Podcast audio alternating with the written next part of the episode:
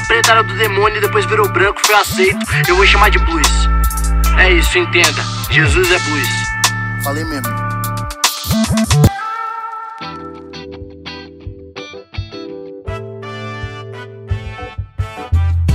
Salve, salve, joia preciosa do Senhor, lírios do campo de Jeová, como é que vocês estão? Vocês estão bem? Pastor Berlova chegando aqui para mais um episódio do nosso podcast. Esse podcast que tá ganhando o coração do mundo, é. Fiquei sabendo esses dias aí que o Desmontuto tá ouvindo lá da lá da África. Olha aí que honra. Caramba, cara, que demais. Então, eu convido você para mais um episódio, né? Esse aqui já é o número de 59, se eu não estiver enganado. Se não for 59, é 58 ou 60. Estamos aí na beirando 60. Pelas minhas contas, a gente deve ir mais ou menos até o número 100, tá? Pelo que a gente já andou e pelo que ainda temos para andar aqui, mais ou menos vai dar uns 100 episódios aí, tá bom? E é isso. E eu queria, deixa eu deixar esse convite aqui, né? Vai que tem alguém ouvindo e queira embarcar nessa. Eu tenho muita vontade de transformar esse material em, em livro, né? Um livro com essas devocionais. Não tenho tempo, né? E para fazer isso. E também não sou um grande escritor, né? Gosto de escrever, já tenho o meu livro publicado, já estou começando um segundo. Mas se você, que é o cara da escrita, a mina da escrita, a pessoa da escrita, manja de revisão de texto, gosta dessa parada e tem o dom de transcrever áudios em, em textos, olha aí, podemos fazer uma parceria, hein? Podemos fazer uma parceria e lançar esse material aqui em formato de textos. Então, qualquer coisa você me chama aí que a gente conversa. Valeu? Olha só, hoje vamos ver Lucas capítulo 15, ok? Lucas capítulo 15 o capítulo todo ele é dividido em três parábolas. Jesus conta três parábolas, uma na sequência da outra, e isso constitui o capítulo 15 de Lucas. As três parábolas, ela tem mais ou menos o mesmo assunto, tá bom? Você deve conhecer bem, é a parábola da ovelha perdida, a parábola da moeda perdida e a parábola do filho perdido, ou mais conhecido para nós, né, o filho pródigo que é o seguinte, vamos lá. Primeira coisa, quando você vê essas parábolas assim de, de, de cara, quando você pensa na parábola do filho pródigo, por exemplo, provavelmente o que vem na sua cabeça é algo mais ou menos assim.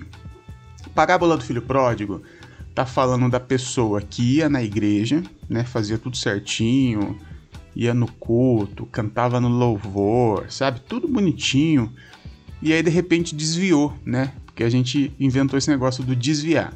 Pessoa que vai, que não vai mais na igreja, ela desviou, né? Não sei desviou do que, né? Mas desviou. Tá desviada, né? Tá no mundão, tá no colo do capeta. E aí a pessoa desvia, aí ela fica um tempo desviada, né? Aí ela vai no baile, ela toma cerveja, ela fuma cigarro, ela faz sexo. Aí um dia ela volta, um dia ela vai no culto, é, convidada, e aí toca aquela música com uns, uns acordes menores, né, que causam uma emoção gostosa no coração. Aí a pessoa chora, levanta a mão, ajoelha, e aí o cara do, do ministro de louvor já toca uma música emocionante. E aí, quando a gente vê essa cena, né, da pessoa que era da igreja, desvia, depois volta, a gente fala: é o filho pródigo. O filho pródigo é esse aí. O filho pródigo voltou à casa do pai. E a casa do pai é a igreja. Tá, Olha só, muito, muito, muito ruim, muito ruim essa forma de interpretar uma parábola tão linda como essa, a gente minimizar ela a uma questão litúrgica, tá bom? Então eu não acredito que a parábola esteja falando disso não. Na verdade, como eu disse, essas três parábolas estão falando de uma mesma coisa. Porém, Jesus usa três elementos diferentes para falar sobre isso, tá? O primeiro elemento que ele usa, ele usa o lance da ovelha, né? Jesus está falando com agricultores, com pastores, então Jesus usa elementos daquela cultura, tudo bem? Então Jesus conta uma parábola que quando você lê ela, você fala assim: ah, legal, belezinha, bonitão. Só que o pastor de ovelha, ou até mesmo as pessoas que não eram pastores, mas conhecia a dinâmica, quando ouviu essa parábola, falou assim: não, tá louco? Nada a ver isso aí que você tá falando. Porque olha o que, que ele fala na, no versículo. No versículo 4 do capítulo 15. Qual de vocês que possuindo cem ovelhas e perdendo uma, não deixa as 99 no campo e vai atrás da ovelha perdida até encontrá-la? E aí talvez você pense assim: é, todo mundo. Mas o pastor de ovelha fala: nenhum.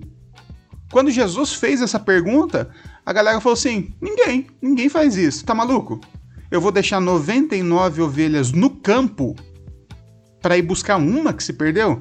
Jesus, pelo amor de Deus, vamos fazer uma conta simples aqui.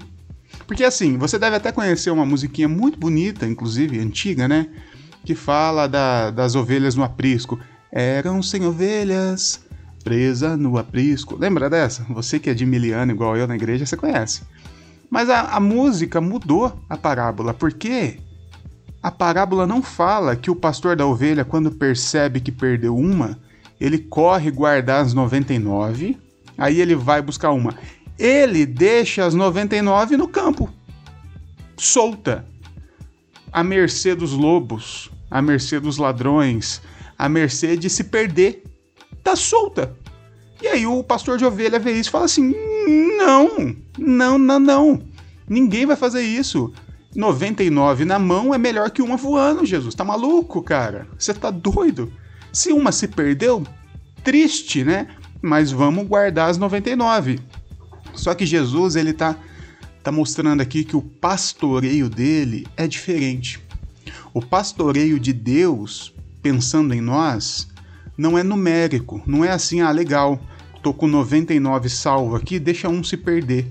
Não é assim que funciona. Não é assim que funciona. Então eu quero que você fique com essa informação dessa primeira parábola. Aí a gente vai para a segunda, depois a gente vai para a terceira e depois a gente amarra tudo, tá bom? Então perceba, a primeira parábola fala de, uma, de um pastor louco que não liga para números, né? Não faz matemática. 99 diante de um perdido, tá bom. Não. A parábola da, da, da dracma, que é assim, uma mulher que perde uma dracma. E aí ela causa uma revolução na cidade dela para achar a dracma. Ela arrasta móvel, ela chama a gente para procurar. Mas sabe que essa dracma não tinha valor não, não tinha muito valor. Sei lá, era um, é uma moeda de uma moeda de 5 reais, né? Para nós não existe. Mas você imagina aí que é uma moeda que se fosse vender ela no mercado daria um, um dinheirinho muito curto, assim, que não vale o trabalho que aquela mulher teve. Mas o grande lance é que a dracma, ela normalmente fazia parte de um todo, ou seja, existiam coleções de dracmas, existia também é, roupas ou até mesmo é, alguns, alguns tecidos artesanais que as pessoas faziam que colocavam essas dracmas como enfeites, né, como se fossem botões. Então, normalmente era muito normal a dracma ser uma peça de um conjunto. Então, quando fala que a mulher perdeu uma dracma, não é que ela perdeu uma moeda que estava no bolso dela que ela ia comprar o pãozinho, mas ela perdeu uma peça de um conjunto maior, que aquele conjunto maior tinha um sentimento, é, tinha um valor sentimental para essa pessoa e não um valor monetário. Entende? Então aí eu quero que você fique com essa segunda informação tá? Que aí nós estamos falando de uma mulher que perdeu uma parte de um todo, e é por isso que ela fez essa revolução para achar a dracma. E a terceira parábola, a mais conhecida, a mais pregada, a mais falada, que é a do filho pródigo, né? Que eu já falei lá no começo como é que a gente pensa a parábola do filho pródigo, que é a pessoa que se desviou e voltou para a igreja. Só que não é nada disso, né? A parábola do filho pródigo que na verdade eu preferia, eu prefiro chamar ela de a parábola do pai amoroso. É, você conhece muito bem a história. Um filho se rebela contra o pai, fala assim: "Pai, eu quero que você morra", né? Porque ele queria a herança do pai. A herança é só quando o pai morre, né? Se ele tá pedindo herança, ele tá falando assim: "Pai, eu quero que você morra". Mas já que você não tá morrendo, você tá bem, a pressão tá legal, né? Não tem tá tudo certinho com a sua saúde, então me dá a minha parte que eu quero viver minha vida. Eu não dependo mais, eu não quero depender mais de você. O filho pega aquilo, vai, gasta tudo e volta todo arrebentado. Quando ele volta todo arrebentado, o pai abraça ele e fala: Filho, tudo que eu tenho é seu. O que, que, que essa parábola está falando para gente? A parábola está falando sobre. não é sobre a pessoa que se desviou da igreja, mas está falando sobre a humanidade. A humanidade que se rebelou contra Deus. Está falando. É, é uma. Eu, eu diria até que é um complemento de Gênesis capítulo 1, 2 e 3. Que tem a, a, o relato né, da criação, que a humanidade estava no jardim para cuidar do jardim, e um dia eles se rebelam contra Deus e querem viver a sua vida. Essa parábola está falando sobre esta rebelião que a humanidade fez contra Deus, querendo viver a vida de acordo com as suas próprias ideias. E essa parábola também está dizendo que quando essa humanidade volta, quando essa humanidade volta a Deus, Deus está de braços abertos para abraçar e não para condenar. Agora vamos amarrar tudo aqui, essas três parábolas. O que, que eu consigo compreender dessas três parábolas juntas é o seguinte: que Jesus não está muito preocupado, e aí eu, talvez eu fique, você fique chateado comigo com o que eu vou falar com isso, porque eu, vou, eu quero que você descubra que você não é o centro das atenções de Deus, tá? Por mais que tem pregador, coach aí que fala que você é precioso, mais raro que a joia, puro ouro de Ofir, enfim, né? Deus ele está preocupado é com o todo. Deus está preocupado com a humanidade. Deus vai deixar as 99 no campo sim se uma se perder. Ele vai quebrar tudo dentro da casa se uma moeda se perder. Porque para Deus não tem essa matemática, ah, que bom, né? Eu já tenho bastante gente salva aqui dentro da igreja, então dane-se todo o resto, vamos, vai tudo pro inferno. Com Deus não tem isso não. Deus, ele está pensando na humanidade, ele está pensando num todo. Enquanto um estiver perdido, todos estarão perdidos. Enquanto uma pessoa estiver sem dignidade, todos nós estamos sem dignidade. Enquanto uma pessoa estiver passando fome, todos nós temos que nos mobilizarmos para saciar a fome desse um. Enquanto uma pessoa estiver sendo escravizada, estiver sendo subjugada, estiver sendo agredida, estiver sendo usurpada nos seus direitos, todos nós estamos envolvidos nisso. A ideia de reino de Deus é um reino coletivo. Não existe individualismo, tá bom? Não existe, pô, eu tô bem, eu tô com os meus aqui tudo certinho, minha família tá legal, minha igreja tá bonita. Sinto muito, é, tem pessoa que tá passando, mas tudo bem, né? Eu não posso salvar todo mundo. Pois é, Deus está preocupado com todo mundo. Deus não tá feliz se tem 99 ovelha gorda na mão dele enquanto uma tá perdida. Ele vai largar geral para buscar essa uma, porque para Deus o que importa é o todo. Então essa parábola vem de encontro contra tudo o que a gente tenta viver nesse reino de Deus, achando que Deus está preocupado é comigo, né? No sentido de eu sou filho precioso dele e o outro que não é nada, né? Um pecador, o ímpio, desgraçado, Deus está cagando para ele, afinal, né? O cara não quis saber, né? Já preguei o evangelho para ele, já falei para ele para a igreja e ele é um bosta, né? Ele não quer não, Deus não olha esses indivíduos soltos assim. Deus olha o todo. O reino de Deus é um reino coletivo. Eu acho que é isso que essa essa parábola está falando pra gente. E eu vou ficando por aqui então, né? Passamos mais uma vez de 13 minutos, porque pastor que é pastor passa, né, do tempo que ele prometeu. Mas eu vou ficando por aqui. Eu sou o Pastor Berlofa, me segue lá no Instagram, tá bom? Me segue no Instagram, segue a Igreja da Garagem, o Coletivo, Inadequados, enfim, você já sabe de tudo, né? Você me ouve todo dia.